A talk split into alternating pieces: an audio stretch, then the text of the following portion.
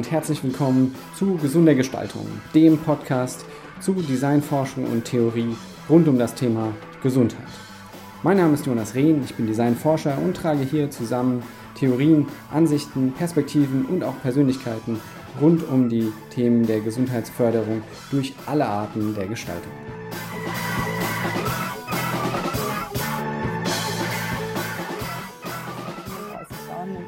Mhm.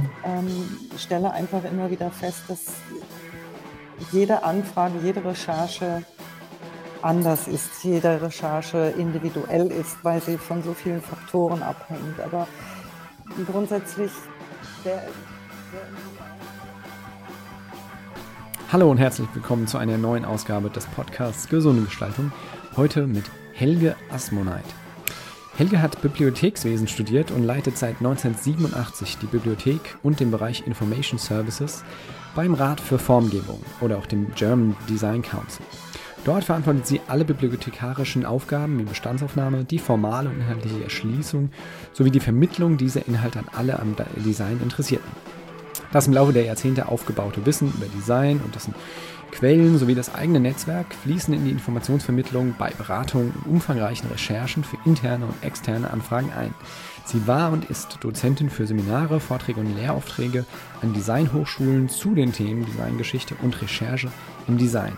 Sie ist also Expertin, was die Wissensgenerierung oder die Beschaffung von Wissen im Rahmen des Designprozesses angeht.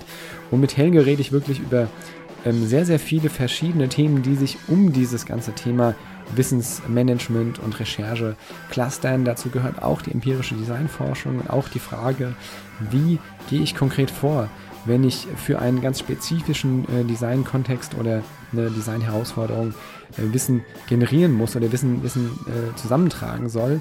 Ähm, wie verwalte ich dieses Wissen und welchen Mehrwert bietet es mir überhaupt zu Beginn eines solchen Projektes ähm, eine Recherchephase vorzulagern.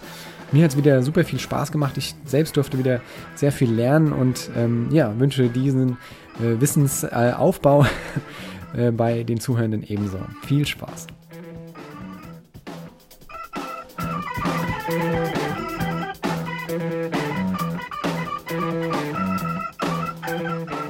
Ja, und äh, da sind wir nun mit Helge Asmoneit.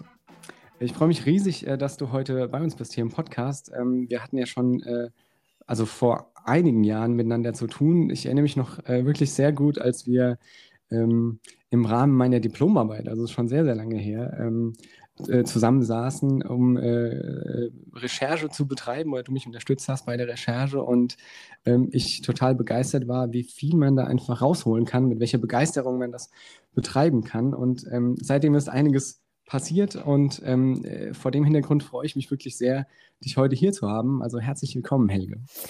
Ja, hallo Jonas, vielen Dank. Ich freue mich auch sehr und es ist äh, immer wieder schön, wenn sich äh, Menschen ähm, an solche ersten Begegnungen mit mir und in der Bibliothek erinnern.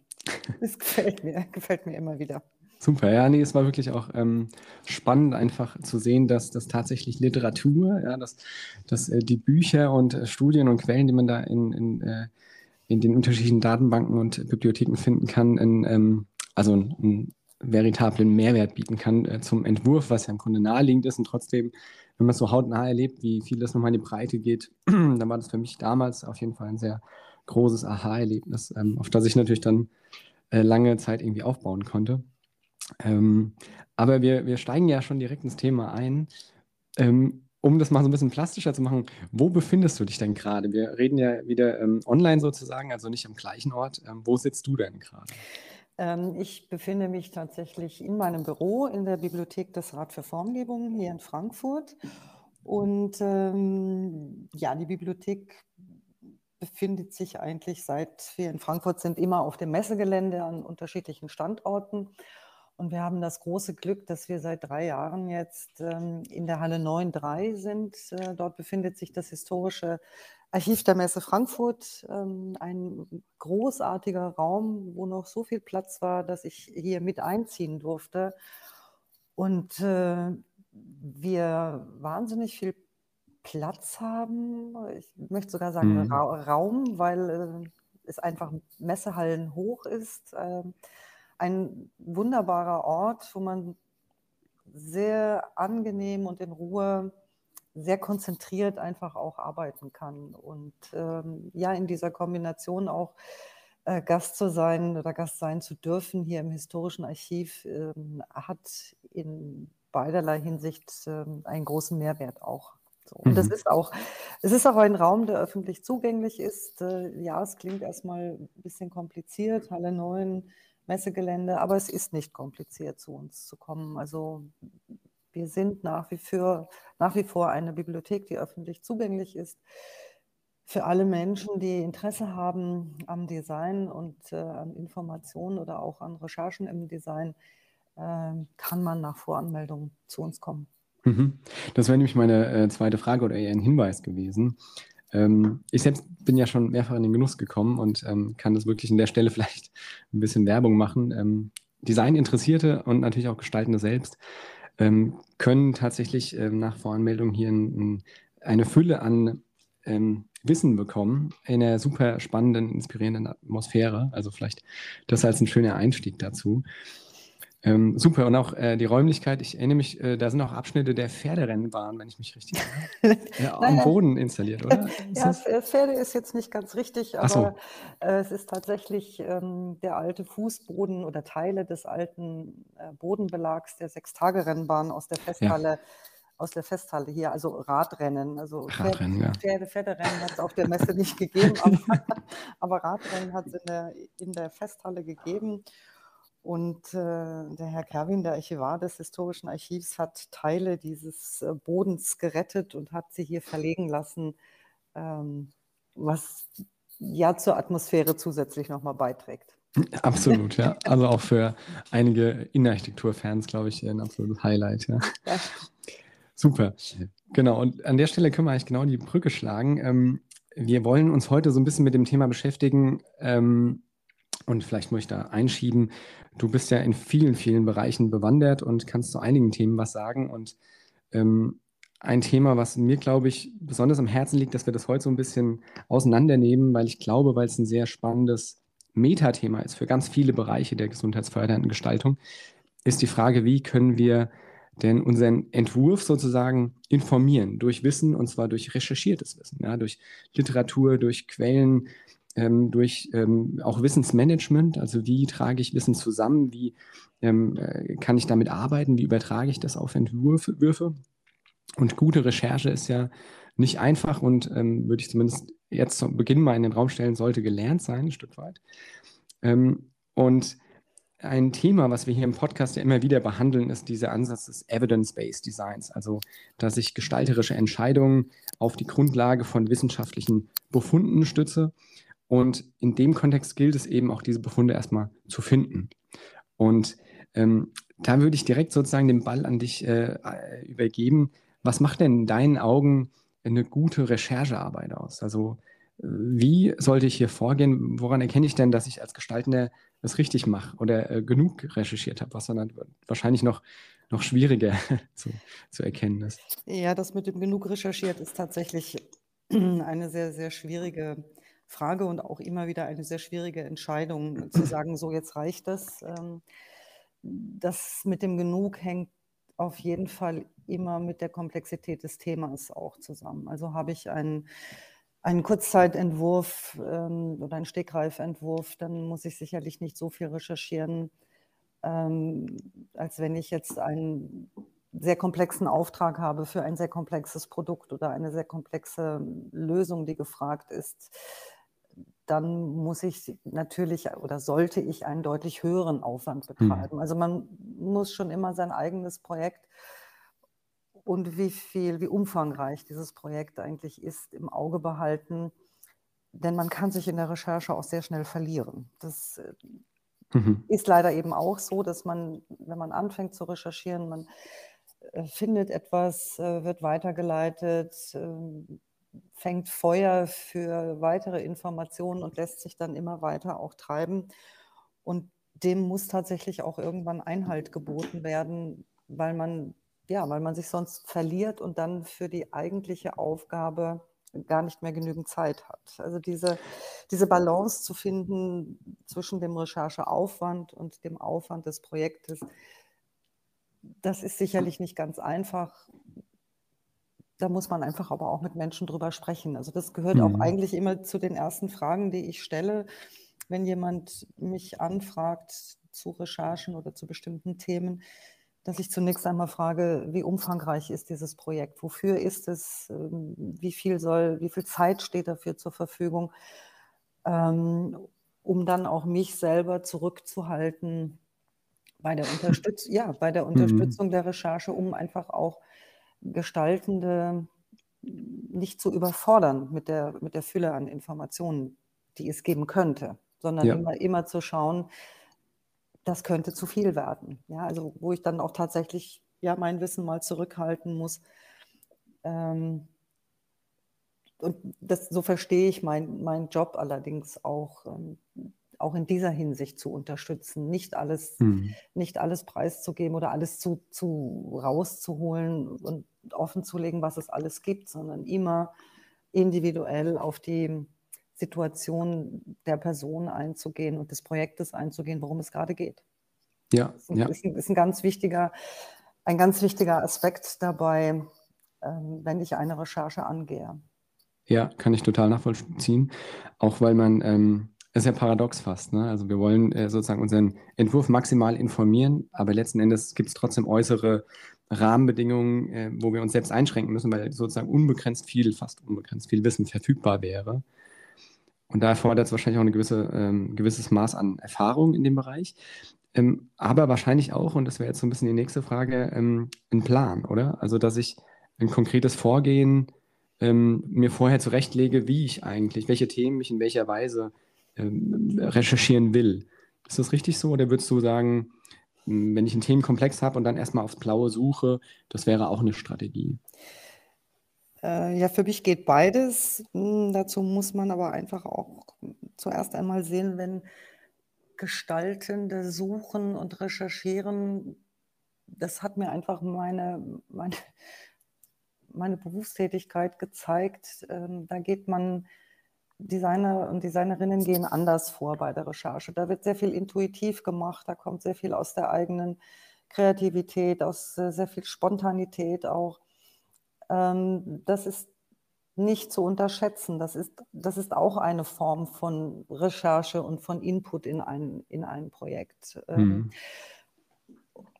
Und das, was Designer und Designerinnen machen, was noch nicht, oder was jetzt erst kommt seit einigen Jahren, ist dieses wirklich wissenschaftliche Arbeiten, das sich auf einem ganz anderen Level bewegt als das, was im Design, im eigentlichen Entwurfsprozess und Gestaltungsprozess bis hin zur, zur möglichen Serienreife passiert, da sind an, andere Anforderungen oftmals gestellt, die nicht unbedingt das wissenschaftliche Arbeiten betreffen. Also das mhm. wissenschaftliche Arbeiten, wie wir das klassischerweise aus anderen Disziplinen kennen.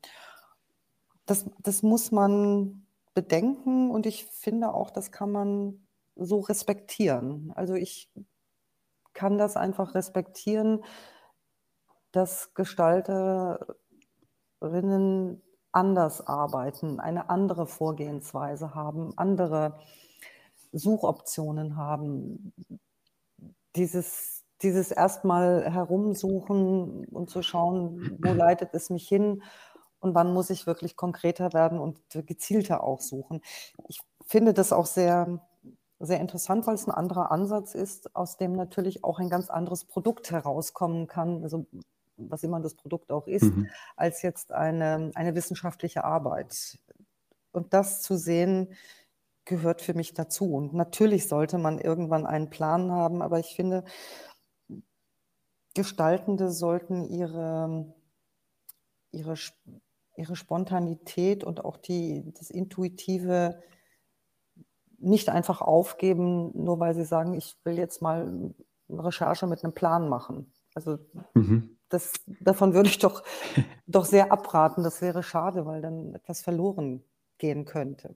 Ja, Das finde ich ein ganz wichtiger Punkt. Ich ähm, merke das mir wieder beim Diskurs um Evidence-Based Design. Also wenn wir sagen, wir wollen wissenschaftliche Befunde nutzen, dann ähm, erlebe ich sehr oft, auch in, in, dem öffentlichen Diskurs merkt man das, ähm, Menschen, die sich nicht so intensiv damit beschäftigt haben oder vielleicht einen anderen Zugang zur Gestaltung haben, gerade auch im gesundheitsfördernden Kontext, sehen da drin eher eine Einschränkung in der gestalterischen Freiheit, weil, weil dahinter vermutet wird, okay, wir wollen jetzt sozusagen Design systematisieren und ähm, äh, ich will nicht sagen quantifizieren, aber dem so eine Art wissenschaftliches Korsett geben und damit äh, Kreativität äh, minimieren und ähm, wissenschaftliche Stringenz steigern, sozusagen, als, als wären das zwei, zwei Seiten einer Wippe, ja, sozusagen. Mhm. Entweder habe ich das eine oder das andere.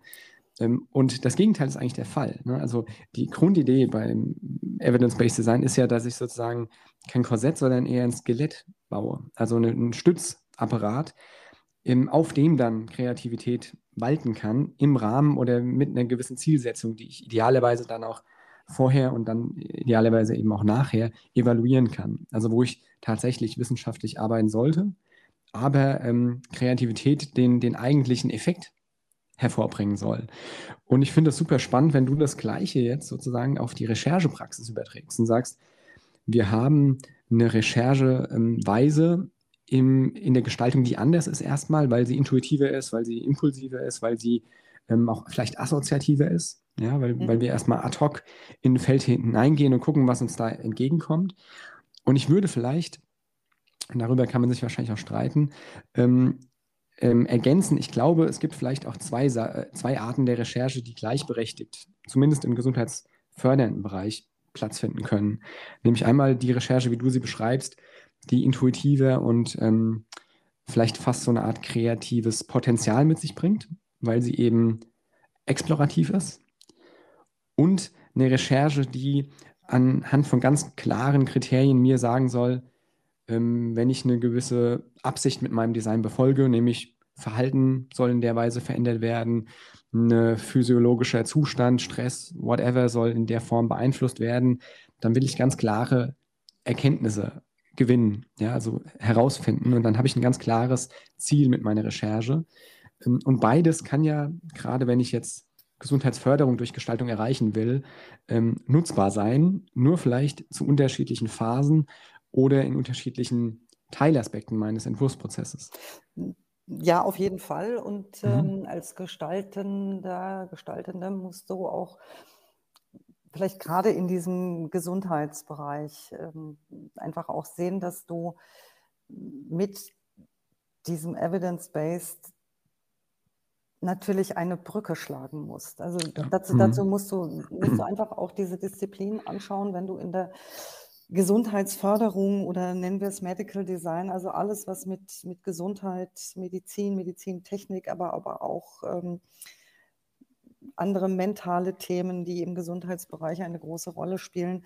Wenn du dich da drin bewegst, dann bewegst du dich in einer Disziplin, die sehr, sehr stark auf, auf Studien beruht, auf Fakten beruht, auf Forschung beruht, äh, die sich darauf beziehen. Darauf beziehen sich die Menschen, die es anwenden, also Mediziner und Medizinerinnen, ähm, mhm. alle, alle, die in, diesem, in dieser Disziplin ohnehin drin sind.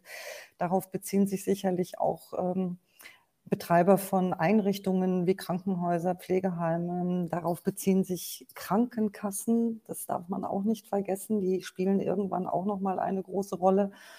All mhm. diese, diese in dieser Disziplin der, der Gesundheit angesiedelten Menschen, Expertinnen und Expertinnen ähm, arbeiten auf Grundlage von enorm viel Fakten.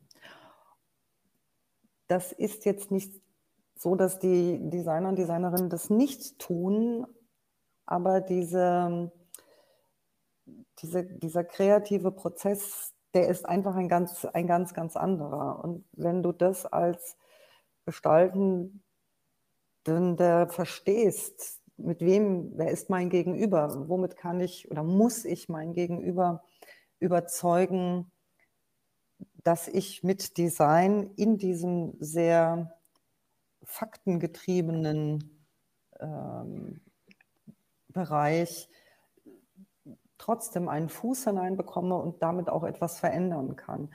Also das gilt ja in, in allen Designbereichen oder auch Produktbereichen. Also wenn ich von Produkten spreche, spreche ich von dreidimensionalen, aber auch von zweidimensionalen oder virtuellen Produkten. Mhm. Ähm, dann muss ich, muss ich ja immer verstehen, wer ist mein Gegenüber? Wer, wer, ist mein Kunde, mein Auftraggeber?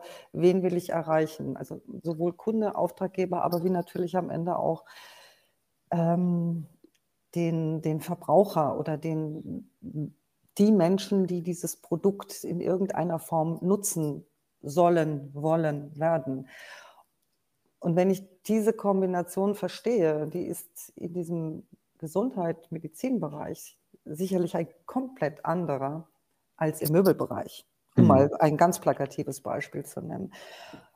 Und wenn ich versuche, dies zu verstehen, dann kann ich natürlich meine, meine Recherche auch ganz anders angehen, kann mich oder sollte mich darauf einlassen dann auch, um mich anzunähern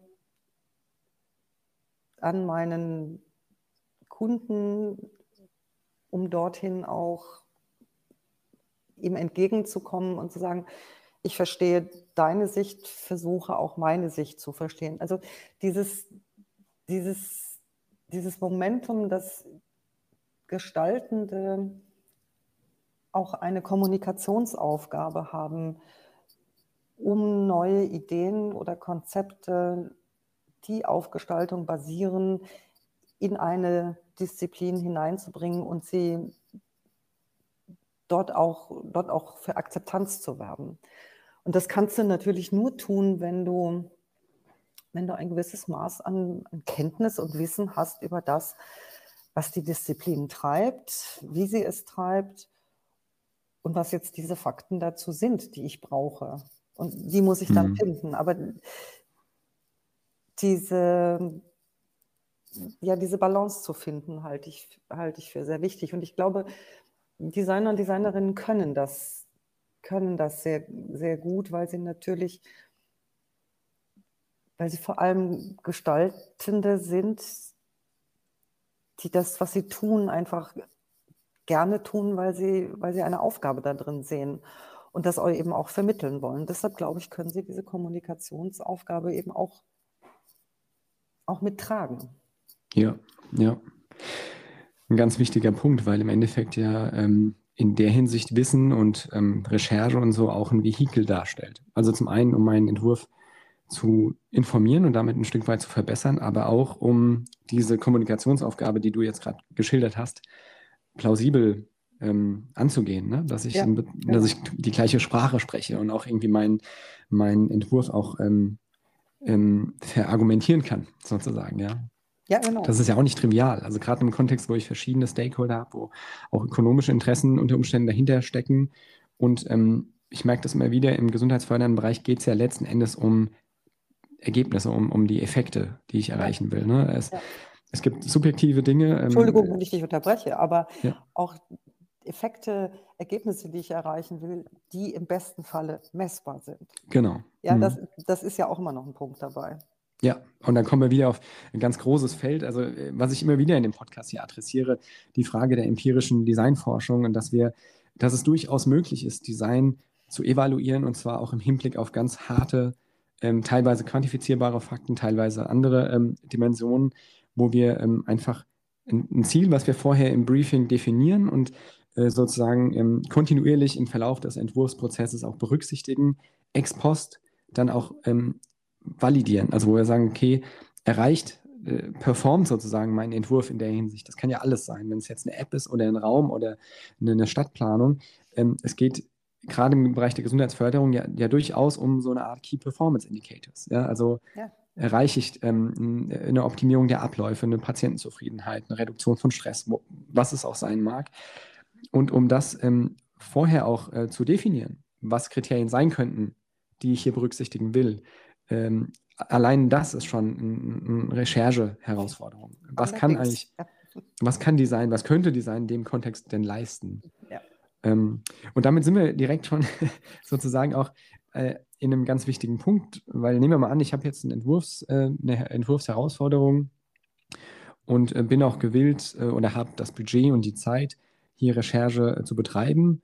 Und da empfehle ich auch jedem wirklich einen, einen guten ähm, äh, Gestaltungsplan, ne, eine Strategie zu entwickeln, die diese Phasen Recherche, Analyse, also ein Stück weit die Aufbereitung der Recherche, aber äh, dann auch Gestaltung und Umsetzung gut strukturiert, weil ich merke das mir wieder, das sind die, die Schwierigkeiten, gerade wenn wir mehr Wissenschaftlichkeit, wenn man das so will, in den Gestaltungsprozess hineinbringen will, dass wir irgendwann äh, Probleme haben mit dem Zeitbudget und damit verbunden im ökonomischen Sinne ja dann oft auch ein Geldbudget. Ähm, das und das muss gut strukturiert ich, sein. Ja, das, das, hast du, ich, genau. Was ich eingangs sagte, das ist dieses ähm, Einschätzen von, von Zeit und Aufwand für welchen, für welchen Part in, innerhalb des gesamten Prozesses. Das ist eine, eine Frage des, des Learnings. Das kann man, das ist Erfahrung, das muss man immer wieder versuchen, immer wieder probieren ähm, und sich immer wieder vergegenwärtigen. Klar. Genau, und, und das ist ähm, wahrscheinlich auch eine Herausforderung im Hinblick, ähm, sagen wir mal, der Kundenkommunikation. Wenn ich jetzt mal in die Architektur blicke, da gibt es ja einen großen Diskurs um diese sogenannte Phase Null. Also wir haben ja die ähm, verschiedenen ähm, Phasen in, in der ähm, sozusagen architektonischen Arbeit und Phase Null beschreibt ja die ähm, Erhebung, Bedürfniserhebung vor dem eigentlichen Entwurf. Und erst seit kurzer Zeit und auch gar nicht in allen europäischen Ländern ist das gleichermaßen so, ähm, gibt es dafür eine, eine Abrechnungsmöglichkeit durch die ArchitektInnen. Mhm. Und ähm, ähm, dass es diese Abrechnungsmöglichkeit gibt, heißt aber nicht, dass ähm, Menschen, die das dann auch bezahlen müssen, gewillt sind, das zu bezahlen, sondern ich muss ein Stück weit immer noch argumentieren, warum sollte ich jetzt hier mehr Geld ausgeben für erstmal ähm, keine Entwurfsleistung, keine Planungsleistung, sondern sozusagen eine Bedarfsanalyse, wenn ich doch eigentlich schon weiß, was der Bedarf ist, weil ich gebe ja den Auftrag. Ja. Und ich glaube, das ist nicht nur in der Architektur so, ich glaube, das haben wir sehr oft in der Gestaltung so, ähm, dass, dass dieser vermeintliche, ich will nicht sagen, ähm, es ist ja erstmal nicht greifbar. Ne? Gerade Recherchearbeit, bevor sie ein Ergebnis erzielt hat, ist erstmal unsichtbar. Ne? Und nein, nein. Nein? Okay. Nein, ja. Äh, äh, Steile These gewesen. Äh, ja, ähm, das kommt immer darauf an, wie du unsichtbar definierst. Für mich ist es nicht mehr in dem Moment dann nicht mehr unsichtbar, weil die Person oder die Person nennen, die sich ähm, mit dieser Recherche dann beschäftigen und diese durchführen, ähm, eignen sich im Verlauf dieser Recherche Informationen und damit Wissen an. Mhm. Und dieses Wissen können Sie und werden Sie bei jedem Gespräch, in, jedem, in jeder Kommunikation, wenn es um dieses Projekt geht, werden Sie dieses bewusst oder unbewusst mit einfließen lassen. Und ja. das mag dann vielleicht für den Kunden oder für den Auftraggeber nicht nicht so sein oder denkt, naja, die wissen halt viel, das ist gut, also sind sie meine, sind sie meine Leute, die ich brauche. Ähm, für die Gestaltenden selber ist das aber ein, ein sichtbarer Erfolg. Ja. Dieses immer wieder mit neuen Erkenntnissen äh, sich Wissen aneignen, das unmittelbar oder vielleicht auch mittelbar, aber ich denke meistens unmittelbar auch in das Projekt und in die Projektarbeit mit einfließt. Bin ja. ich mir ziemlich sicher. Und damit schon im Prozess selbst ähm, ja. da, letzten Endes spätestens da dann sichtbar wird und idealerweise im, im, Resultat umso mehr. Ja, und das ist immer so ein bisschen schade, dass, dass dieses, dieses Wissen oder dieses Thema ähm, Wissen, Kompetenz, das wird, äh, immer, das wird immer eingefordert. Ähm, und es wird findet große Beachtung, wenn jemand eine Kompetenz hat oder ein großes Wissen auch hat. Aber es kommt ja nicht von ungefähr. Es kommt ja, es fliegt einem ja nicht so einfach ins, äh, in den Kopf, sondern es braucht da einfach auch, was es vielleicht braucht, ist eine größere Wertschätzung, wenn jemand eine Kompetenz mitbringt. Wo hat jemand diese Kompetenz her? Ähm, das muss mhm. man aber nicht so wahnsinnig hoch aufhängen, sondern man muss es man muss es in der Kommunikation einfach sehr gut einsetzen, um sich zu positionieren und einfach zu zeigen, ich habe mich gekümmert. Ja? Ich, ich habe mich gekümmert und damit habe ich jetzt Wissen mir angeeignet zu diesem Thema. Mhm. Das ist eigentlich ein schöner Begriff. Ich habe mich gekümmert, weil, weil es sozusagen eine Selbstverständlichkeit mit sich bringt. Also natürlich muss ich Recherche betreiben, wenn ich dieses Projekt ordentlich bearbeiten will. Natürlich ja. muss ich mich intensiv im Rahmen des verfügbaren Zeit und monetären Budgets mich mit der Materie ähm, auch auf der Ebene auseinandersetzen. Mhm. Finde ich ein schöner, schöner Zugang, ähm, sich da darum zu kümmern. Und wenn wir jetzt als Gestalten uns darum kümmern wollen, jetzt mal eine ganz pragmatische Frage äh, zu deinem Daily Business sozusagen. Wie, wie, wie sollten denn Gestaltende, die jetzt sagen, okay, ich, ähm, ich, ich gestalte in der Regel, natürlich recherchiere ich ein bisschen, aber irgendwie ähm, habe ich so das Gefühl, ich habe es eigentlich nie richtig gelernt und ähm, ähm ich würde es auch gerne mal ein bisschen stärker systematisieren und vielleicht auch neue Zugänge, neue Quellen finden, also Quellen im Sinne von, von ähm, Plattformen, auf denen ich äh, suchen kann. Die ganz erste Frage, wo finde ich denn passende Literatur? Wo würdest du diesen Gestaltenden denn wo würdest du die hinschicken, außer zu dir ähm, zur äh, Sechs-Tage-Rennbahn? also da natürlich auch. Ähm, ich würde gerne noch ein Stück zurückgehen. Ich würde mhm. nämlich gar nicht, nicht nur auf Literatur begrenzen, weil Informationsquellen sind vielfältig. Also das ist tatsächlich, ja, das, das, ja, das ist das Internet, äh, damit fangen wir alle an. Ja, es gibt Zeitschriften, ja, es gibt Bücher, aber es gibt, ähm, ja, es gibt Studien. Ähm, aber es gibt darüber hinaus noch viel, viel mehr. Also gerade für Menschen, die in der, im Design tätig sind, gibt es viel mehr äh, Quellen, die sie nutzen können und die sie auch nutzen. Also denk nur mal sowas wie ähm, die Fachmessen. Gut, das war jetzt die letzten zweieinhalb Jahre ähm, nicht so sehr im Fokus, aber eigentlich ist eine, eine Fachmesse zu einem bestimmten Thema, wenn ich Glück habe, sie in erreichbarer Nähe ist, ähm, eine, eine unglaubliche Recherchequelle und äh, Informationsvielfalt das, was ich äh, an einem Tag, äh, an einem Messebesuch mir an Informationen zusammensammle, äh, mir an Netz, Netzwerk aufbaue, das schaffe ich, das schaffe ich nicht an einem Tag äh, vor dem Rechner im Internet. Mhm. Schaffe ich einfach, also qualitativ, einfach mhm. qualitativ. So, das ist einfach eine wahnsinnig gute Quelle. Ähm, für mich ist jedes Gespräch, das ich ganz bewusst führe, um mich über mein Projekt auszutauschen, auch eine sehr, sehr wichtige Quelle, für mich auch zunehmend die wichtigste Quelle, weil mich das Gespräch immer wieder auf mich zurückführt, auch äh, meine eigenen Fragestellungen ähm, vielleicht nochmal selber in Frage stellt auch.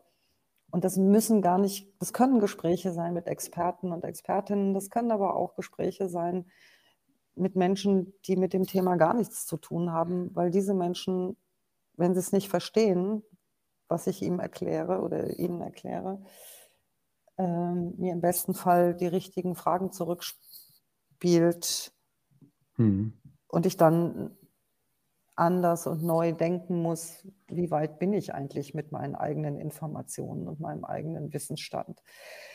Ähm, dann tatsächliche Feldforschung, also auch in die Praxis hineinzugehen, ähm, sich Dinge anzuschauen, gerade auch im Gesundheitsbereich.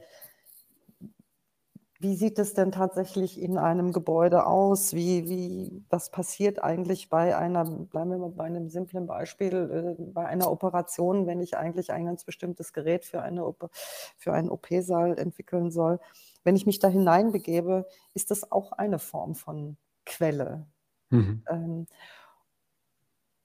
und ich muss einfach verstehen, was mir diese einzelnen Quellen, was sie eigentlich sind und was sie mir, was sie mir liefern können. Also ich muss auch mal verstehen, was kann ein Buch, was kann ein Buch nicht, was kann eine Zeitschrift, was kann eine Zeitschrift nicht und was kann ein Besuch in einer Klinik und was kann er eben nicht. Und was kann, wenn ich da fragen darf, was, ja. was kann ein Buch und was kann es nicht? Oder was kann der Text liefern und was, was kann er eher nicht? Ähm, ein Text kann zumindest ist vor allem etwas, es ist beständig, weil wenn mhm. ein Text, äh, wenn ein Text gedruckt ist, dann ist er da und er bleibt. Ja, also jetzt einfach mal im Vergleich mhm. zum zum World Wide Web, äh, wo Texte auch gerne mal verschwinden. Wenn ein Buch, ein Text gedruckt ist, dann bleibt er. Und es gibt immer Quellen oder immer Orte, wo ich diesen Text wiederfinden kann. Also mhm. die Gefahr, dass ein gedruckter Text verschwindet, ist sehr gering. Ähm, das ist ein, das hat schon so ein bisschen was von, von Archiv, ähm, aber es hat auch eine große Sicherheit, weil ich immer wieder darauf zurückgreifen kann. Ähm, ich kann aus einem Buch Seriosität oder Nicht-Seriosität herauslesen, wenn ich einfach sehe, wer hat es geschrieben, welche Reputation hat ähm, der Autor, die Autorin, wer hat es herausgegeben, wann ist es äh, verfasst worden, wie ist es geschrieben worden, wie tief geht jemand in eine Materie hinein. Ähm, dann kann ich da sehr viel rauslesen und ich kann es zuschlagen, aber es bleibt. Mhm. Ich kann immer wieder darauf zurückgreifen. So, das, das ist anders als bei, als bei anderen äh, Quellen. Ne? Aber es gibt eben auch noch andere, durchaus andere Quellen, da bleibt, da bleibt auch durchaus etwas. Ähm, in diesem Bereich der Gesundheit, Gesundheitsförderung im Kontext zu Gestaltung, muss ich ganz ehrlich sagen, gibt es leider nicht so wahnsinnig viel Literatur, also jedenfalls nicht, die den, den Kontext Design tatsächlich mit einbezieht. Und vor allem im deutschsprachigen Raum, also sowieso, in deutscher Sprache verfügbar sind. Ja, ja sowieso. Also das, das moniere ich schon seit, oh, seit Ewigkeiten, mhm. dass es immer noch kein, kein Grundlagenwerk gibt eigentlich zum Thema Design und äh, Gesundheit oder Design und äh, Medizin, also das, das große ganze Thema. Ähm, das finde ich sehr bedauerlich, aber es, es ist halt so. Was daran spannend ist, ist auch, dass du im Grunde, du beschreibst eine wirklich eine inhaltliche Durchdringung eines Themas. Also wir gehen auf Messen, wir führen Gespräche mit Laien und Expertinnen, ähm, wir, wir, betreiben Feldforschung oder wir können weitergehen, wir betreiben überhaupt empirische Forschung, um uns damit auseinanderzusetzen. Ja. Und irgendwann gibt es vielleicht auch den Punkt, wo wir dann sagen, okay, wir wollen das überdauernde, wir wollen den gedruckten Text oder zumindest den, den geschriebenen Text, der ja auch online verfügbar sein kann ähm, und trotzdem herausgegeben wurde von irgendeinem Verlag oder so, weil er eben auch vielleicht eine Art von Qualitätscheck hinter sich hat, gerade wenn wir über Peer-Reviewed Journals äh, reden oder, oder Fachliteratur, die ja herausgegeben wurde von einem Verlag, der sozusagen damit auch ähm, sich, sich verbürgt, dass er eine genau. gewisse Art von Qualitätsstandard vermittelt. Wie würdest du jetzt ähm, vielleicht so eine Art ähm, Hands-on äh, äh, Manual. wie, wie würdest du da vorgehen? Was wäre so ein, so ein typischer Fall? Ähm, sagen wir mal, wir wollen hier eine Zahnarztpraxis entwerfen oder einen Zahnarztstuhl oder so und wollen mal das Ding neu aufrollen. Ja? Also wir können auch irgendwas anderes äh, sagen, ähm, mehr out of the box, aber wenn wir so ein, ne, es gibt ja hunderte, tausende ähm, Entwürfe zu Zahnarztstühlen oder Zahnarztpraxen oder you name it, worüber wir jetzt reden. Ja. Ähm, aber wenn wir wirklich verstehen wollen, ne, was sind Herausforderungen dabei, was sind Potenziale der Gestaltung, welche Bedarfe finden wir denn, welche Bedarfe könnten wir da drin finden? Ähm, und wir wollen jetzt bewusst sozusagen, und wir müssen es gar nicht so kompliziert machen, du musst auch gar nicht jetzt wirklich dieses Thema recherchieren, aber was wären jetzt Schritte, die ich vollziehen kann, zum Beispiel an geeignete Literatur zu finden, wenn ich jetzt ansonsten nur meine Haus- und Hof- ähm, Bücherei oder das äh, berühmte Google äh, da zu Rate ziehen würde. Ja, die alle nicht zu verachten sind. Mhm. Ähm, ja, ich kann gut verstehen, dass du gerne Manual hättest, aber ich, äh, ich verweigere mich dem so ein bisschen, weil ich schon auch, Sehr gut, ja. Ja, ich verweigere mich dem so ein bisschen. Du weißt, ich mache das seit 35 Jahren und ich mhm. ähm, stelle einfach immer wieder fest, dass jede Anfrage, jede Recherche anders ist, jede Recherche individuell ist, weil sie von so vielen Faktoren abhängt. Aber grundsätzlich, wer, wer im Design unterwegs ist und zu, zu einem Projekt etwas recherchieren möchte, sollte sich erstmal, ja, vielleicht tatsächlich, also erstmal das machen, was man aus dem Büro oder von zu Hause aus machen kann ähm, und dann überlegen, so gibt es irgendwo eine designspezifische Bibliothek in meiner Nähe? Wer, wo ist die? Wer macht das? Kann ich da mal mit jemandem sprechen? Ähm, kann ich mich da mal mit jemandem auseinandersetzen? Muss ich da hingehen? Zwischen können wir auch nicht nur telefonieren, wir können ja auch, äh, auch zoomen. Mhm. Ähm, das hilft ja auch deutlich mehr bei, bei der Besprechung. Also wenn jemand etwas von mir möchte, dann, ich sage es in Anführungsstrichen, dann zwinge ich jemanden auch erstmal zum Gespräch, weil ich, äh, weil ich erstmal verstehen möchte. Ich bin keine, keine Designerin. Ich möchte einfach verstehen, worum es geht und dann zu schauen, welche, welche Möglichkeiten haben wir. Und wenn wir sie nicht haben ähm, im Design, dann muss ich woanders hinschauen. Und das kann man nur im Gespräch klären, einfach zu sagen, okay, jetzt geht es um den Zahnarztstuhl. Was ist, äh, gibt es, was gibt es für Hersteller? Gibt es da möglicherweise irgend, ich bleibe jetzt einfach mal bei dem mhm. Zahnarztstuhl.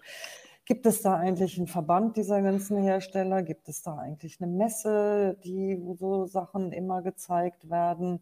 Wer befasst sich überhaupt mit dem Thema Zahnmedizin?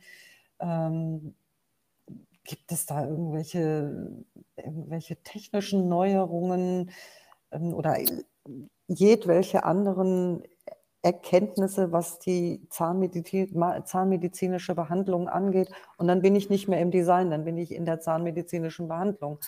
Mhm. So, das heißt, da muss ich äh, dann überlegen, so und jetzt äh, Zahnmedizin. Wird das hier vielleicht irgendwo bei mir in der Nähe an der Uni gelehrt? Gibt es da mehr als die rein zahnmedizinische Behandlung? Befassen die sich auch mit anderen Themen? ähm, da muss man sehr, oder ich rate eigentlich immer sehr dazu, das Naheliegende zu denken, Kontakt aufzunehmen und das weiter oder weiter entfernt liegende von meinen Gesprächspartnern einzufordern. Mhm. Ich weiß nicht, ob du verstehst, was ich meine. Ich, man muss schon versuchen zu, zu formulieren, was möchte ich, was brauche ich, was interessiert mich eigentlich, zu verstehen. Am anderen Ende sitzt jemand, der vielleicht nicht versteht, was ich als Gestalter, Gestalterin auch mache. Ähm, und trotzdem will ich was aus dem rausholen und den begeistern, damit er mich mit Informationen versorgt. Und das mhm. kann, das kann äh, jemand jetzt aus dieser Disziplin selber sein, das kann aber auch jemand zum Beispiel aus einer Bibliothek sein oder aus einem Informationszentrum.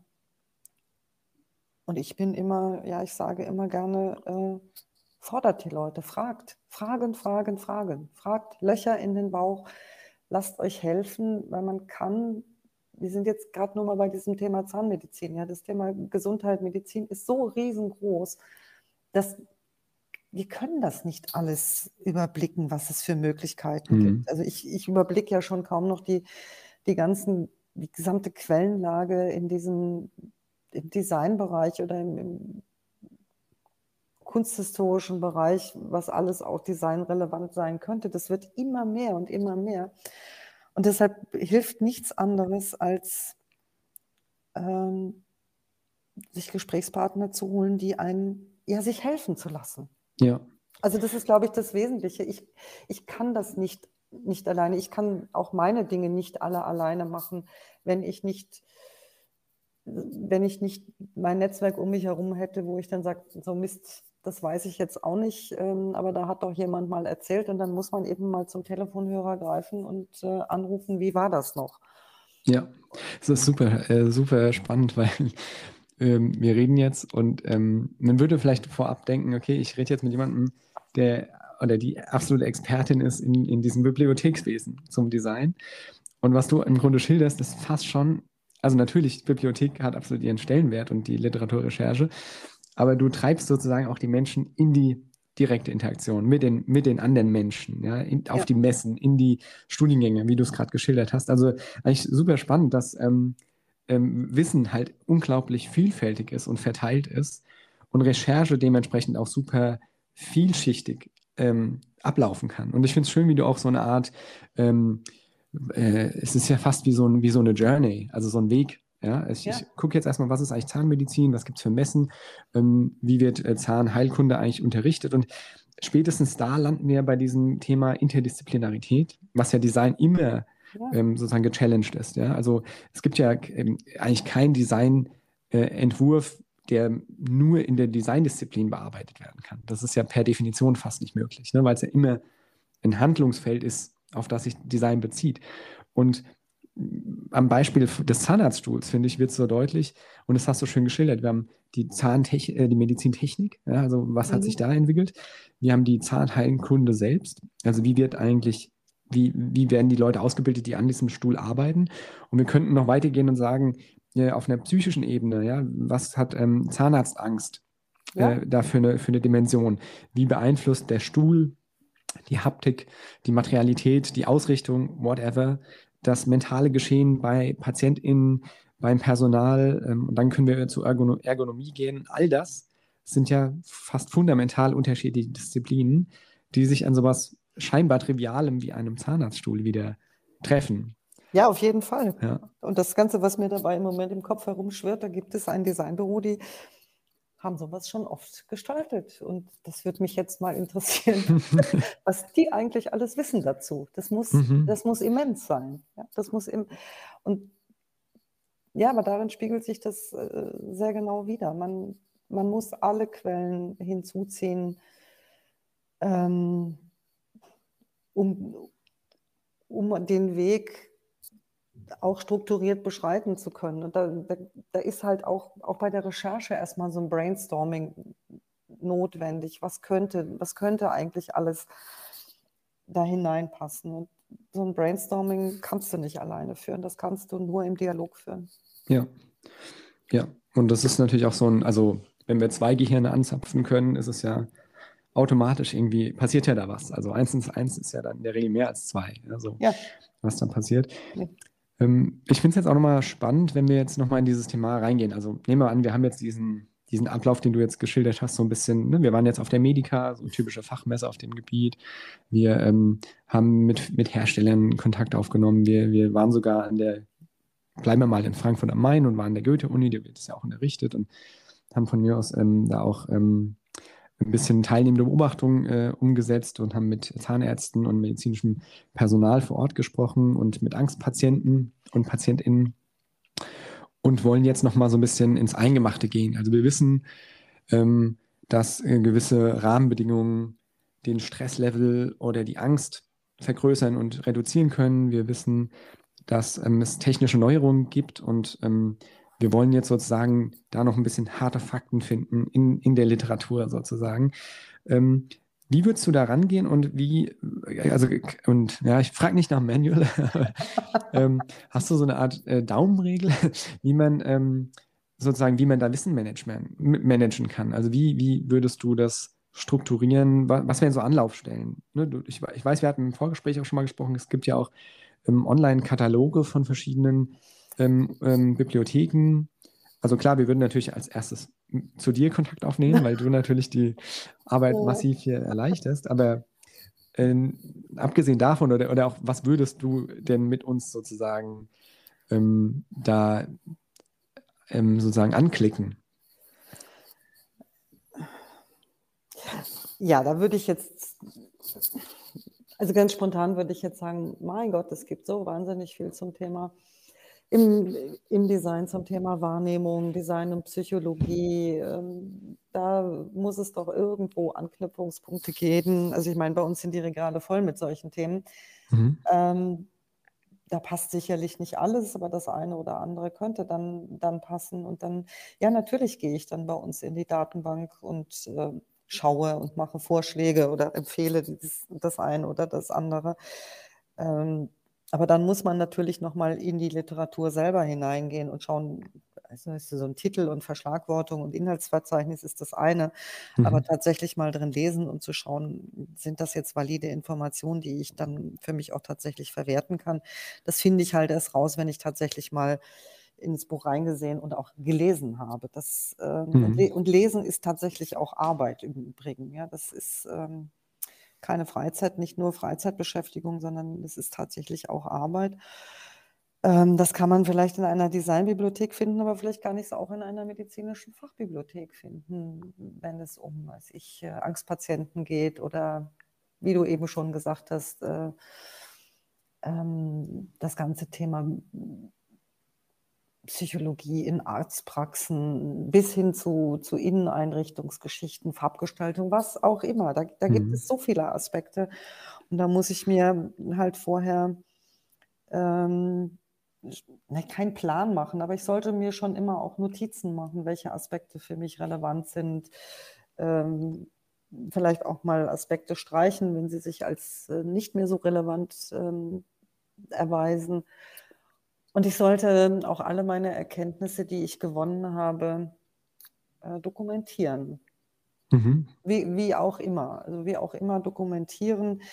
Ähm, Gesprächsnotizen zu einem Gespräch, das ich geführt habe, wann, mit wem ich es geführt habe, um einfach gegebenenfalls nochmal darauf zurückgreifen zu können, diese Person möglicherweise nochmal anzufragen, wenn ich Informationen natürlich aus ähm, einem gedruckten Werk oder auch aus einem digitalen Werk entnommen habe, immer mir und natürlich auch die Quelle notieren, wo habe ich das eigentlich her, äh, weil auch GestalterInnen können durchaus mal in die Lage kommen, dass man gefragt wird, ja, äh, sie behaupten hier etwas, wo haben sie denn das her? Mhm ist nicht ganz unwichtig. Ähm, da muss man nicht so wahnsinnig viel Zeit drauf verwenden, aber man sollte, man sollte es tun. Also man sollte seine Rechercheergebnisse schon in einer gewissen Weise dokumentieren.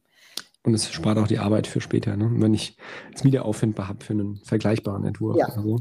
Ja, genau. Ein, ein, kleiner Einschub dazu, weil ich ein großer Fan von dieser Gattung bin. Ähm, äh, es gibt ja eine ganze Reihe von Literaturverwaltungsprogrammen für, für den Computer. Und da habe ich ähm, häufig gemerkt, wie, wie, mir das Arbeit ersparen kann, wenn ich es wenn wenn gut bedienen kann. Und wenn ich einen Modus finden kann, wo ich auch solche Quellen, wie du sie jetzt beschrieben hast, Gesprächserkenntnisse, äh, ähm, beiläufige ähm, Neuigkeiten, die ich auf Messen aufschnappe oder eben auch knallharte Literatur und Studien, da schnell und verfügbar irgendwie strukturieren kann. Und wenn man da ein gutes System sich ähm, angewöhnt, dann war zumindest meine Erfahrung, dass das eine sehr gute praktische Arbeitsgrundlage ist für alle Arten von Entwürfen und insbesondere natürlich, wenn ich im Rahmen der gesundheitsfördernden Gestaltung das auch irgendwie belegen können muss gegenüber Auftraggebenden und anderen. Mhm. Ja, das ist gut. Das ist gut, wenn man das kann. Und äh, jetzt sage ich etwas, was absolut unbibliothekarisch ist, aber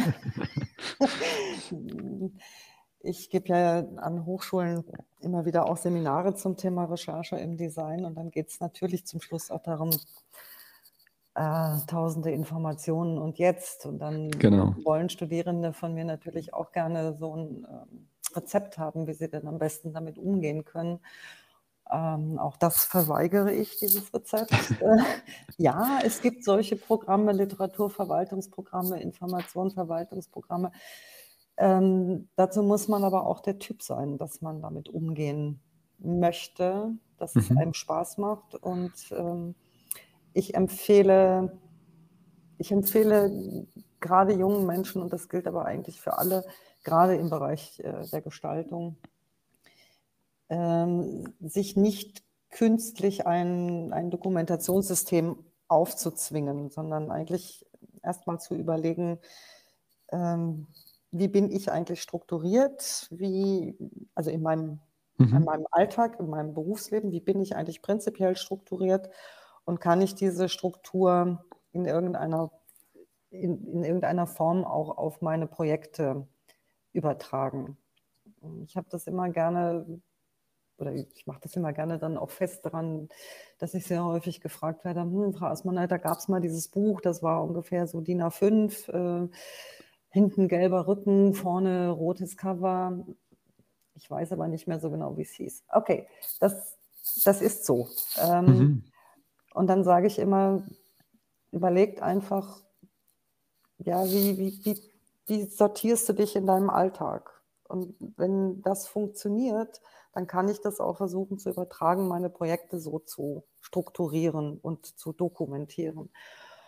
Und ich finde es eigentlich besser zu sagen, ja, natürlich kann man das äh, mit, mit solchen Programmen machen, aber ich finde, wir sollten uns auch die Freiheit lassen, wenn ich sagen kann, ich lebe im Chaos, aber ich beherrsche das Chaos. Dann, dann kann das auch ein Weg sein. Wenn ich das Chaos nicht beherrsche, ist das sicherlich kein Weg. Aber ich halte, ich finde das für Designer und Designerinnen, es muss nicht sein, dass ich mir irgendein so Verwaltungsprogramm aufbürde. Mhm. Wenn ich da Spaß dran habe, okay, kann man das alles gut machen. Das erleichtert sicherlich auch die Arbeit, aber es kann auch die Arbeit erschweren, weil wenn ich jedes Mal wieder anfangen muss, mir zu überlegen, wie geht das nochmal, wie muss ich das machen und eigentlich habe ich keine Lust dazu, weil es nicht, ja, weil es mir nicht, nicht zu mir gehört, mhm. Dann sollte man sich dazu auch nicht zwingen, sondern sollte einfach schauen, dass ich meinen eigenen Weg gehe. Ja, ja, wichtiger Impuls. Also letzten Endes geht es ja darum, eine Lösung zu finden, die irgendwie ähm, zu meinem Kopf und meinem Modus auch passt. Exakt. Und ähm, irgendwie, ähm, es soll ja Dinge, Dinge vereinfachen, das ist ja. absolut richtig. Ja. Genau, die Herausforderung bleibt bestehen, ne, dass das quasi Wissen nicht weniger wird, sondern mehr oder Informationen nicht weniger werden und wir die irgendwie auch ähm, ja, übertragen, also erstmal sichten, verstehen und dann letzten Endes auch anwenden müssen auf ein Gestaltungsproblem in der einen oder anderen Weise. Ähm, was nicht selten äh, nicht trivial ist, sondern manchmal auch sehr herausfordernd ist. Ja, ähm, was das äh, Designer und Designerinnen aber oftmals unglaublich gut kennen mhm. oder können, können. Ich habe wunderbare Gespräche geführt, wie mit, mit äh, Designern und Designerinnen, die ähm, mir von solchen Entwurfsprozessen berichtet haben, bis hin zur, ja tatsächlich auch zur Serienproduktion. Und das Tollste ist, wie sie diese Projekte gestemmt haben, geführt haben und mit einer unglaublichen Leidenschaft zum Erfolg geführt haben. Mhm. Ja, ich glaube, das ist auch ein wichtiger Punkt, die Leidenschaft. Äh, ja. Äh, da drin steckt auch das Wort Leiden. ja, und genau ähm. deshalb sollte man sich nicht so viele ähm, oder nicht zu, nicht zu viel noch andere Systeme mit da hinein hineindrücken, ich muss jetzt so und so dokumentieren. Das äh, könnte, es könnte das Leiden mhm. erhöhen. Es könnte ja. das Leiden erhöhen. Genau, also es lohnt sich, glaube ich, einfach die verschiedenen Optionen sich mal anzuschauen und mhm. ähm, vielleicht auch in den ähm, Gesprächsformaten, die man führt, das ähm, gerade im Kontakt mit anderen Disziplinen, ähm, die stehen ja vor ähnlichen Herausforderungen. Also ein Mediziner, ein Psychologe, also jemand, der in dem Bereich ja forscht, ähm, muss ja auch Wissen Management, managen und damit irgendwie arbeiten, das unter Umständen übertragen. Und da hat, glaube ich, auch jeder ähm, und jede so seinen eigenen Modus und seine eigenen Lösungen entwickelt. Und das kann durchaus auch, glaube ich, eine, eine interessante Quelle sein, um, um ähm, Tools zu finden. Mich würde mal eine andere, ähm, eine andere Sache interessieren, und zwar ähm, im Grunde die andere Seite der Medaille. Ähm, wenn wir nochmal auf diesen Bereich Evidence-Based Design, weil ich das ja immer gerne hier in dem Podcast erwähne, ja. ähm, es gibt so ne, das typische Seminal Paper dazu von Hamilton, der das ja so ein bisschen versucht hat zu strukturieren. Der beschreibt da vier Stufen des Evidence-Based Design Ansatzes und auf der höchsten Stufe, der vierten Stufe, beschreibt er zum einen, wir ähm, treffen sozusagen Hypothesen zu unserem Entwurf, die wir ähm, sozusagen wissenschaftsgestützt formulieren und dann auch evaluieren, also oder überprüfen. Ja, also hat unser Entwurf dann noch performt. Und dann gibt es den Schritt, dass wir selbst die Erkenntnisse, die wir dann erzielt haben im Entwurfsprozess, publizieren als Gestaltender. Also rausgehen, in seinem Fall würde er jetzt von Peer-Reviewed Journals reden, also tatsächlich wissenschaftliche Journals, die es ja auch im Design gibt und auch deren Existenz sich ähm, eher steigert. Mhm. Wie stehst du dazu? Ähm, gehört das für dich zu einer gestalterischen ähm, Qualität, ähm, also Wissen zu, zu sammeln ist das eine und dann noch Wissen zu verbreiten? Wenn man die Kapazitäten dazu hat, sicherlich. Ja. Das, also das will auch alles gemacht sein. Mhm. Ja, so. Ja, es will alles organisiert werden. Dazu brauchst du eine Person, die sich darum kümmert. Äh, du kannst ja nicht alles machen als, als Gestalter und, oder Gestalterin. Und dann stelle ich mir so Büros vor, wo vielleicht äh, fünf Personen arbeiten mhm. an verschiedenen Projekten. Und wenn das dann hinterher noch alles publiziert werden soll, ja, das wäre schön, das wäre sicherlich, das ist, das ist gar nicht die Frage, aber die Ansprüche an diese, ähm, gerade in diesen Peer-Reviewed Journals, diese wissenschaftlichen ähm, Zeitschriften, die sind auch sehr hoch. Also ja, da, gibt, da gibt, es einfach unglaublich viele Standards, die du erfüllen musst, damit du da überhaupt publizieren kannst und, und auch die Form, in der du dann publizieren ähm, muss, damit es überhaupt angenommen wird. So, also dieser Arbeitsaufwand ist schlichtweg nicht zu unterschätzen. Und dann muss ich der Designer, die Designerin fragen, was bringt mir das? Will ich das? Habe ich überhaupt, habe ich überhaupt Kapazitäten dafür? Mhm, ja. ja. So, und solange diese Latten so hoch liegen und es, und es eben nicht mehr, nicht mehr so viele Medien gibt, auf denen solche Projekte publiziert werden, ähm, muss man sich das sehr genau überlegen. Also wenn du, wenn du überlegst, es gab in früheren Jahren deutlich mehr Designzeitschriften, nicht nur in Deutschland, mhm. auch international. Ähm, davon sind viele einfach nicht mehr da. Ähm, und ein wesentlicher Punkt in diesen Designzeitschriften war immer auch das Publizieren ähm, einzelner Projekte nicht, nicht nur das fertige Produkt, sondern tatsächlich dann auch mit einem Interview zum Verlauf, zum Entwurfsprozess, was weiß ich. Also wirklich das Publizieren zu einem, einem Designprojekt, Designprodukt auch. Das gibt es ja so kaum noch. Hm. Was ja total schade ist, wenn man überlegt, ja dass das, was wir jetzt die ganze Zeit besprochen haben, also ich ähm, unternehme diese ganzen Forschungs- und Recherche auf äh, diesen Aufwand, ich gehe tief in die Literatur ein, ich versuche diese unterschiedlichen Puzzleteile zusammenzubringen und die unterschiedlichen Disziplinen. Auch daraus ergibt sich ja erstmal auch Wissen, also nicht nur ein Designentwurf, sondern eine Erkenntnis.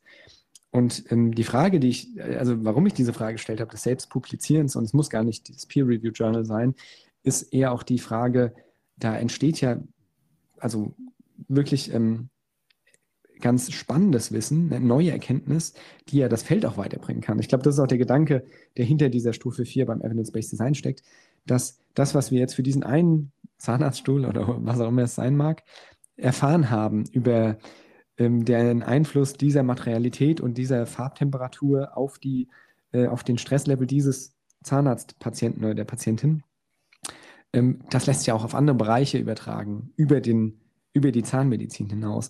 Und ähm, da denke ich, ist eigentlich, wäre eigentlich spannend und ich stimme dir total zu, was den Arbeitsaufwand angeht. Aber wenn wir den Designdiskurs jetzt mal als Ganzen betrachten und vielleicht auch den, ähm, die Designwirtschaft, wenn man so will, die Creative Industry, ähm, dann wäre es eigentlich interessant, dafür auch eine Plattform zu haben, dass diese Erkenntnisse, die ja entstehen, immer wieder in den ganzen Büros und in diesen ganzen Zusammenarbeiten, und über das rein ökonomische Interesse hinaus ja auch einen Mehrwert bieten können, dass es dafür eigentlich eine Plattform geben sollte. Und äh, umso schade, also umso äh, bedauernswerter ist es eigentlich, dass dann Formate wie diese von dir beschriebenen Designzeitschriften tendenziell eher weniger werden, die ja diesen, diesen Prozess, aber auch die Erkenntnisse, die im Prozess entstehen, ähm, ja auch vermittelt haben.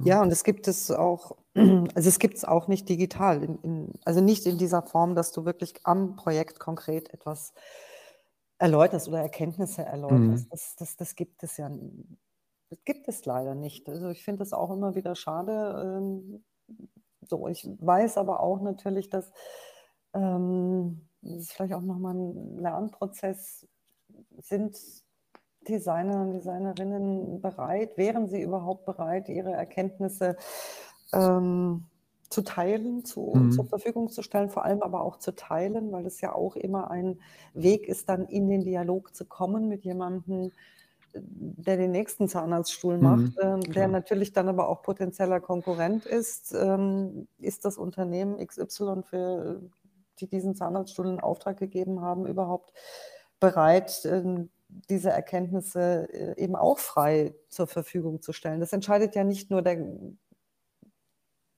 nicht nur der Gestalter, die Gestalterin. Ja, natürlich. Sondern es, ja. Also das, sondern es geht immer auch um das, um das fertige Produkt. Ja. Das ist anders als in der Wissenschaft. In der Wissenschaft werden Erkenntnisse natürlich ganz anders zur Verfügung gestellt. Ähm, da werden sie geteilt, da müssen sie geteilt mhm. werden, damit man schneller vorwärts kommt auch. Aber sobald du ein, ein ökonomisches Interesse da, da drin hast, äh, stellt sich die Situation ganz anders dar. Ja, das und, stimmt. Ja, und das ist schon so, da weiß ich nicht so genau, was passieren würde. Ja. Auch, ja.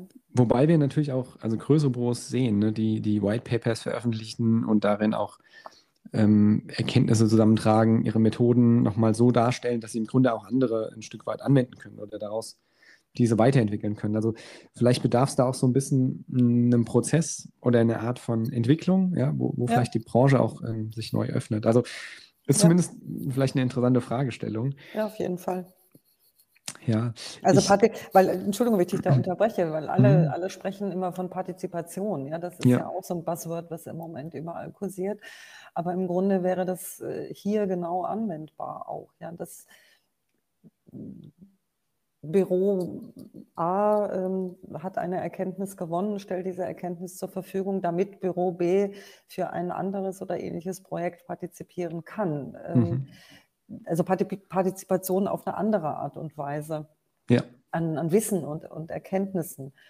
Ähm, das, glaube ich, muss aber noch gelernt werden. Ja, ganz klar. Also es gibt ja auch, sagen wir mal, diese ganze Entwicklung mit Open Science, Open Source. Ähm, wo ja auch äh, als die Anfänge dabei äh, zu sehen waren und viele auch ein bisschen die, die, das ökonomische Paradoxon da drin erkannt oder gesehen haben. Ne? Also wieso mhm. mache ich jetzt alles transparent und sozusagen äh, verliere da meinen Business Case? Mhm. Und auf der anderen Seite wurde daraus erst der Business Case. Mhm. Also es ist, ich glaube, da steckt viel Potenzial drin, was einfach noch ähm, ausgehandelt werden muss auch.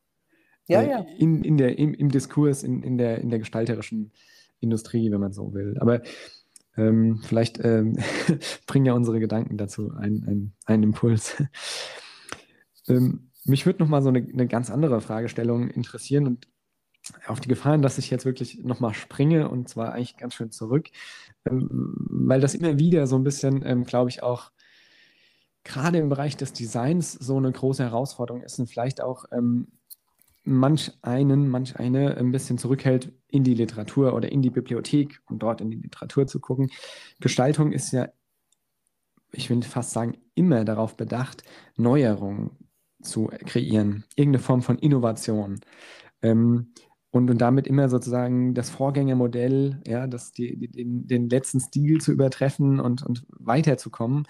Und ähm, klar, es gibt stilistische Rückgriffe, ja, es gibt ähm, äh, Revivals von, von irgendwelchen alten Stilen und, und anderen Themen, aber oft ist es ja so, dass wir versuchen, die neuesten Technologien zu recherchieren und die neuesten Erkenntnisse zu erzielen. Und lange Rede, kürzer Sinn, was mich interessieren würde, wäre, wir haben ja auch durchaus und gerade auch in Bibliotheken wie deine ähm, ein, ein riesen Fundus an historischen, also in Anführungszeichen historischen Quellen, an älteren Texten, an, an, ähm, an äh, sozusagen fundamentalen Beiträgen zum Diskurs. Und da will ich gar nicht so diese Klassiker vom Bauhaus bemühen, sondern wirklich in alle Richtungen denken. Ähm, und mich würde mal interessieren, und wohl wissend, dass das jetzt die gesundheitsfördernde Gestaltung nicht dein Hauptthemenfeld ist, aber kannst du dir vorstellen, ähm, inwiefern solche historischen, in Anführungszeichen, Quellen Potenziale bieten für eine gesundheitsfördernde Gestaltung, also die auch zu berücksichtigen in, im Rahmen von, von so einer Art von Recherche. Das muss ich mir nicht vorstellen, das äh, hm. weiß ich. Sehr schön. Entschuldigung, weil äh, mhm. also es ist tatsächlich so, ich habe äh, inzwischen einen Großteil unseres Altbestandes auch mit in, die, in den Katalog drin und verschlagwortet. Und da wunderst du dich dann, ey, das hat es alles schon gegeben. Da wurde schon drüber diskutiert, da wurde schon drüber, da wurde schon gestaltet. Ähm, das gibt es alles schon. Ja. Ich, ich fand, ähm, um mal jetzt auch im Bereich Medizintechnik zu bleiben, ich fand tatsächlich äh, Prospekte und kleine Publikationen vom Institut für Griffgestaltung aus, ich glaube aus den 50ern war das, ähm, über Griffgestaltung bei Zahnarztinstrumenten. Damit mhm. schließt sich der Gleis. Wo ich dann so dachte, dann habe ich mir die angeguckt und habe so gedacht, okay, das sieht doch heute noch nahezu genauso aus. So. Ja. ja, natürlich sind solche Dinge äh, wichtig und relevant. Und es ist tatsächlich so, dass wenn jemand zu mir kommt und zu welchem Thema auch immer bei mir recherchiert, ähm, er oder sie natürlich gerne immer so die neuesten Entwicklungen und die neueste Technologie äh, sehen möchte und, und sich dafür interessiert, wo ich dann sehr häufig sage, ist die neueste Technologie wirklich so wichtig oder kann es nicht vielleicht auch sein, dass eine bereits vorhandene Technologie, Technik, vielleicht auch eine analoge Technik, ähm, die existent ist, auch in Betracht gezogen werden könnte für eine, äh, für eine Lösung, mhm. bei, bei, oder für eine mögliche Lösung oder zur Findung einer Lösung. Und dann werde ich oft groß angeschaut und dann ziehe ich aber gerne auch mal solche alten Publikationen heraus und dann erlebe ich sehr oft staunende Gesichter. Ja. Wo dann gesagt wird, ey, das ist ja so einfach und so simpel. Das könnte sein, dass man gar nicht so kompliziert, also diese, dieser Satz, es könnte sein, dass ich gar nicht so kompliziert denken muss, den höre ich schon auch immer mal wieder. Das ist nicht mein Verdienst, äh, sondern ich biete einfach nur die Möglichkeit, mal zu schauen, was hat es, was hat es eigentlich in früheren Jahrzehnten schon für Lösungen oder Lösungsansätze gegeben. Das heißt nicht, dass die eins zu eins ähm, für heute noch gültig sind, aber man kann daraus einfach sehr viel, sehr viel Lehren ziehen, zu sagen, so was bedeutet das dann heute für mich? Ja. Ja. ja. Und, und diese Idee, die gebe ich schon auch immer gerne, schon gerne auch mal mit. Das, ja. äh, weil, ich, weil mich diese alten Publikationen einfach sehr, sehr begeistern. Denn man, man muss immer wieder auch sehen, ähm, Designhistorie oder, oder ältere Entwürfe, ältere Lösungen heißt nicht, dass sie nicht mehr aktuell sind. Sie sind anders und sie müssen, mhm. sie müssen anders, heute sicherlich anders bewertet werden. Aber das ist nicht wie in einem technisch-wissenschaftlichen Bereich oder ähm, naturwissenschaftlichen Bereich, wo es so viele neue Erkenntnisse gibt, dass man auf die, auf die alten Erkenntnisse vielleicht gar nicht mehr zurückgreift oder vielleicht doch irgendwann wieder. Ähm, ich sage immer gerne, Design veraltet nicht so schnell oder Entwürfe ent veralten nicht so schnell, weil sie oftmals unter ähnlichen Voraussetzungen entstanden sind, entworfen wurden ähm, und sie somit zumindest was, die, was das Nachdenken über einen alten Entwurf angeht, äh, hinzugezogen werden sollten. Ja, schönes Zitat. Ja, also äh, Design veraltet nicht so schnell. Das ist ähm, also ist eigentlich äh, gegenintuitiv und doch richtig, ja. Mhm. Ein Stück weit. Ich, ähm, in dem Zusammenhang fällt mir auch ein, ähm, ein Beispiel ein. Ich, ich, erinnere mich, ein Buch, was mich sehr geprägt hat, war Design Meets Disability von Graham Pulling. Und der ähm, beschreibt sozusagen verschiedene Ansätze, wie ich, ähm, und der Begriff der Behinderung ist, wird da auch sehr schön ähm, nochmal auseinandergenommen. Ne? Was ist eigentlich mhm. Behinderung? Und letzten mhm. Endes beschreibt er das eigentlich auf das Umfeld, also vor allem die gebaute Umwelt, uns behindert dann. Also dass es mhm. nicht körperliche oder, oder psychische oder ähm, anderweitige Fähigkeiten sind, sondern eher die Möglichkeit, die Fähigkeiten, die ein Mensch besitzt, sozusagen anzuwenden. Ja? Und da beschreibt er sehr schön, was, was Gestaltung da leisten kann und was eben nicht. Und er nimmt ganz auf historische Bezüge einfach. Ja? Also woher kommt eigentlich der Rollstuhl? Ja? Woher kommt die Sehhilfe? Und ich glaube, das ist auch nochmal ein interessanter Zugang, wenn ich ein ähm, Gestaltungsproblem vor mir finde oder eine Entwurfsherausforderung mich äh, der nähern will, dass ich vielleicht auch, ähm, und da, da sind historische Quellen natürlich super spannend, verstehe, wie ist denn dieses Konzept, zum Beispiel das Konzept des Zahnarzts überhaupt entstanden? Ja, was sind eigentlich die Ursprünge eines Zahnarztstuhls? Ja. Und da äh, steckt ja ganz viel DNA drin. Also ja. das erklärt ja auch viele so ähm, Dinge, Warum ist das Auto so breit, wie es im Moment breit ist? Das ist, weil es früher mal eine Kutsche war. Ja? Und weil Pferde einfach vorne dran gespannt wurden, oft zwei nebeneinander. Deswegen sind Autos heute so breit. Ja? Mhm. Das ist nicht äh, vom, vom Himmel so gefallen. Ähm, Ort Leicher hat das ja sehr schön skizziert. Und das ist, finde ich, ein ganz spannender ähm, Zugang, ja? dass wir historische Quellen auch ähm, als eine Art, weil du vorhin diesen Modus der Durchdringung so beschrieben hast, dass wir mhm. ein ein Thema einfach auch besser in seiner Entstehung verstehen und vielleicht auch Fehler, die sozusagen über die Jahre und Jahrzehnte mitgetragen wurden, weil es einfach immer so gestaltet wurde, identifizieren können und damit vielleicht tatsächlich auch disruptive Lösungen entwickeln, weil wir verstehen, okay, eigentlich das wurde immer weiter so äh, genutzt. Mhm. Ja, aber vielleicht ist der Zahnarztstuhl, sollte gar kein Stuhl sein oder so. Ja, also ja. jetzt mal übertrieben ausgesprochen. Ne? Ja, und dafür gibt es, dafür gibt es, also ich, mir fallen Beispiele dafür, das, dafür ein, wo das genau so stattgefunden hat, wo einfach äh, jemand sich wirklich intensiv mit der, mit der Entstehungsgeschichte eines Produktes befasst hat, um daraus dann zu überlegen, was heißt es denn für heute? Mhm. Ja, weil, weil das Produkt immer noch so da ist, wie es, nicht ganz so, wie es ursprünglich da war, aber weil es ein Produkt ist, das vielleicht, wo man gar keinen Innovationsgrad denken kann oder meint, da kann gar keiner stattfinden. Und du kannst es aber vielleicht nur dann einen, einen, einen Innovationssprung herstellen, wenn du die Historie verstehst. Wo kommt ein Produkt eigentlich her? In welchem, in welchem Kontext, in welchem System ist es eigentlich ähm, auf die Welt gekommen und dann auch verbreitet worden. Mhm. Ja. ja. Und also solche, solche Dinge gibt es und auch das sind, sind wunderbare Geschichten, die dann über jemanden weiterbringen. Und das sind aber auch oftmals, das muss man auch sagen, oftmals Geschichten, äh, die lange gedauert haben. Ja? Die lange gedauert haben von der ersten Idee bis zur tatsächlichen Markteinführung, wo es einfach Jahre gedauert hat, bis das da tatsächlich passiert ist. Ja, ja. Und da kommen wir eigentlich wieder zum Thema vom Anfang, nämlich es muss irgendwie auch ähm, pragmatisch umsetzbar sein. Und manche Entwurfsprozesse äh, geben uns die Möglichkeit, ja, so tief einzudringen und andere ähm, äh, erfordern von uns Kreativität auch im, in der Art und Weise, wie wir recherchieren. Mhm. Ähm, und dann vielleicht nochmal so ähm, die, die, Frage, gibt, kannst du dir einen Entwurfsprozess vorstellen, wo du sagen würdest, und das ist vielleicht auch ein bisschen eine, eine provokante Frage, ähm, da rentiert es sich nicht zu recherchieren? Oder würdest du sagen, egal wie viel Zeit wir haben und egal wie minder komplex das Produkt zu sein schein, scheint, wir sollten immer eine Recherche nutzen, weil es die fundamentale Basis eines Gestaltungsprozesses ist.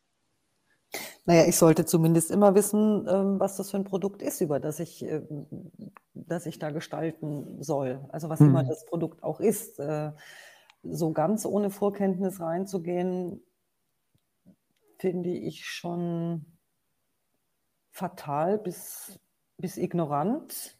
Mhm. Ähm, das ist aber auch etwas, was ich mir bei Designern, Designerinnen überhaupt nicht vorstellen kann, dass sie das tun würden. Also jedenfalls nicht die, die ich kenne, das sind ein paar.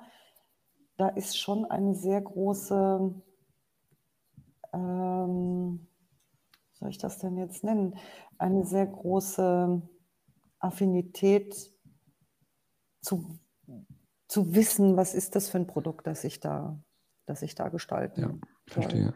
Und, und, und, ich, und, ich, glaube auch, dass es Designer und Designerinnen gibt oder auch gegeben hat, die möglicherweise die Gestaltung eines Produktes auch abgelehnt haben, weil sie es für nicht sinnvoll erachtet haben. Mhm. Ja, verstehe. Fände ich auch mal interessant, aber das ist eine andere, eine andere. Aber ich glaube, da ist ein gewisses Grundwissen ist da und wenn ich mir das nur ganz schnell, ganz schnell aneigne, aber ich mal zu überlegen, was, worum geht es hier eigentlich? Das, das tun. Das tut die Gestaltungswelt auf jeden Fall. Okay. Ja. Ähm, ich würde so quasi fast zum Abschluss ähm, unserer Unterhaltung, mich, mich würde an der Stelle nochmal interessieren, ähm, und du bist ja selbst auch sehr aktiv in der Lehre. Ähm, und, und unterrichtest ja die, diese Themen auch und damit hast du ja sozusagen auch einen Einfluss auf die äh, zukünftigen Generationen in diesem Bereich. Ähm, meinst du, dass dieses Thema ähm, Recherche, Wissensmanagement, die Art und Weise, wie wir Wissen vielleicht auch übertragen auf den Entwurf, dass das stärker in der Ausbildung von Gestaltenden Platz finden sollte? Also gerade die Frage, vielleicht auch die Frage einer wissenschaftlichen Recherche und ähm, eines, vielleicht mit Bezug auf jetzt auch Evidence-Based Designs? Ähm, auf jeden Fall. Also es kommt aber auch immer auf jeden Fall. Das ist, also man sollte jungen Menschen, die sich in der Designausbildung befinden, zumindest mal aufzeigen, welche Möglichkeiten es gibt und wofür diese Möglichkeiten im Bereich Recherche und Wissensmanagement, äh, wofür die langfristig gut sein können. Mhm. Ähm, meine Erfahrung ist, dass es an Hochschulen sehr unterschiedlich gehandhabt wird. Also an manchen Hochschulen ist das ganz, ganz fest ähm, integriert in die Ausbildung und an manchen Hochschulen leider nicht so sehr. Ähm, aber grundsätzlich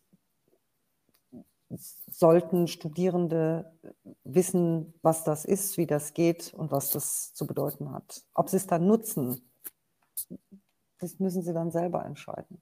Das, ich meine ja immer, besser geht es mit Recherche, aber letztlich müssen sie da ihren eigenen Weg finden. Und ja. was immer auch Recherche heißen kann. Wie gesagt, für mich ist dieser Bereich Recherche einfach sehr groß.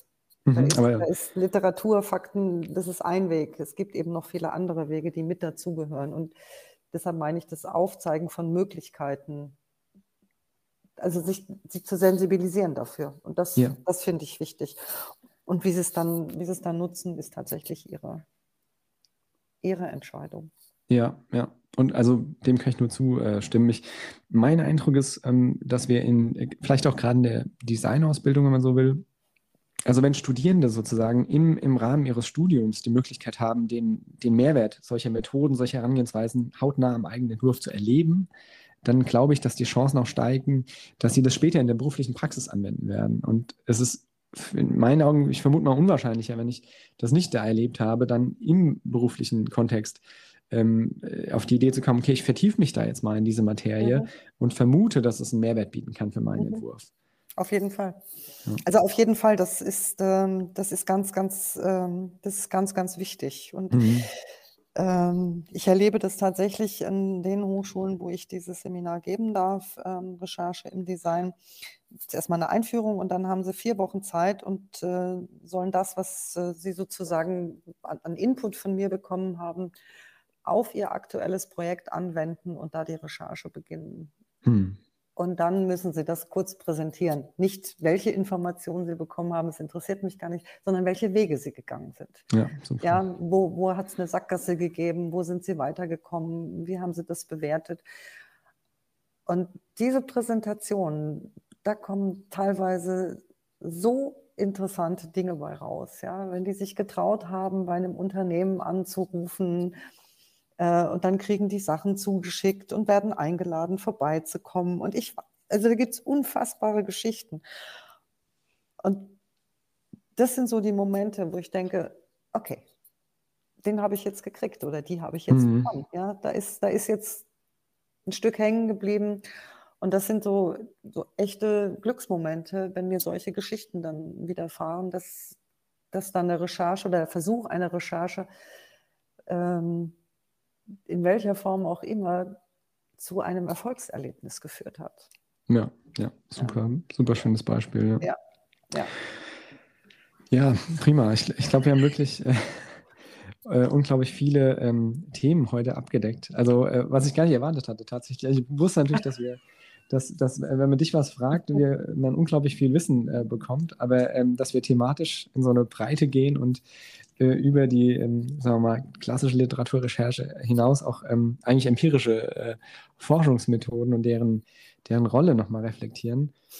Ähm, Finde ich super und es passt auch genau in den, in den Diskurs, den ich versuche hier in diesem Podcast äh, voranzutreiben. Mhm. Von daher ähm, hat es mich sehr gefreut heute. Ich glaube, wir könnten noch ewig weiterreden. Ähm, aber ich habe mal äh, gelernt, dass so eine Art ähm, die, die äh, Zeitspanne, in der man kognitiv sozusagen sich mit dem Thema auseinandersetzen kann, ist eigentlich maximal 90 Minuten. Ja, und dann, ne, dann muss man auf jeden Fall äh, eine, eine Pause machen. Und ähm, die, äh, vor dem Hintergrund vielleicht die abschließende Frage an dich. Was würdest du gerne ähm, Gestaltenden auf den Weg geben, jetzt im Kontext der gesundheitsfördernden Gestaltung, in Bezug auf so eine Recherche? Was, wenn Sie eine Sache aus dem heutigen Diskurs mitnehmen sollen oder eine, eine, Sache, die vielleicht auch zu kurz gekommen ist, was würdest du, ähm, was sollen sie mitnehmen? Äh, zu kurz gekommen ist nicht, sondern vielleicht tatsächlich die Essenz ähm, dessen, was wir hier gemacht haben. Das, sage mal, ich bin keine, keine Designerin. Ich beschäftige mich zwar schon lange damit, aber das, ich komme aus einem anderen Bereich und dass man trotzdem interessant miteinander sprechen kann über ein Thema, das beide Seiten einfach voranbringt. Und wenn das jemand aus diesem Gespräch mitnehmen kann und das auf das nächste eigene Gespräch mit wem auch immer übertragen kann, um es dann eben auch zu nutzen für eigene Erkenntnisse, egal in welchem gestalterischen Kontext, dann fände ich das schon, fände ich das schon ziemlich gut. Super. Also dem kann ich nichts mehr hinzufügen. In diesem Sinne, ähm, vielen, vielen Dank für deine Zeit, die du uns hier ähm, bereitgestellt hast und die ganzen Erkenntnisse, die wir haben durften. Und in den Shownotes äh, finden äh, Zuhörer auch nochmal eine ganze Reihe an wertvollen Links, gerade auch was Bibliotheken angeht. Ein Link zu deiner Bibliothek, die du verwaltest. Ich bin mir sicher, dass ähm, sich auch äh, alle Zuhörenden ähm, äh, äh, ruhig an dich wenden können, wenn sie äh, Recherche-Herausforderungen sehen. Selbstverständlich. Und genau, und ähm, ja, vor dem Hintergrund nochmal vielen Dank dafür und bis bald. Sehr gerne und vielen Dank für die Einladung. Bis bald. Tschüss. Tschüss.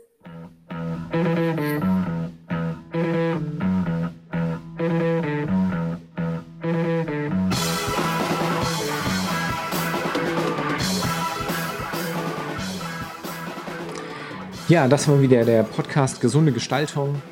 Ich hoffe, das war interessant und vielschichtig. Ähm, jeder, der sich da weiter informieren will, auch auf dem neuesten Stand bleiben will, zu ergänzenden Informationen, kann den Newsletter abonnieren unter www.gesunde-gestaltung.de slash Newsletter. Ansonsten freuen wir uns auf die nächste Folge. Bleiben Sie am Ball. Bis bald.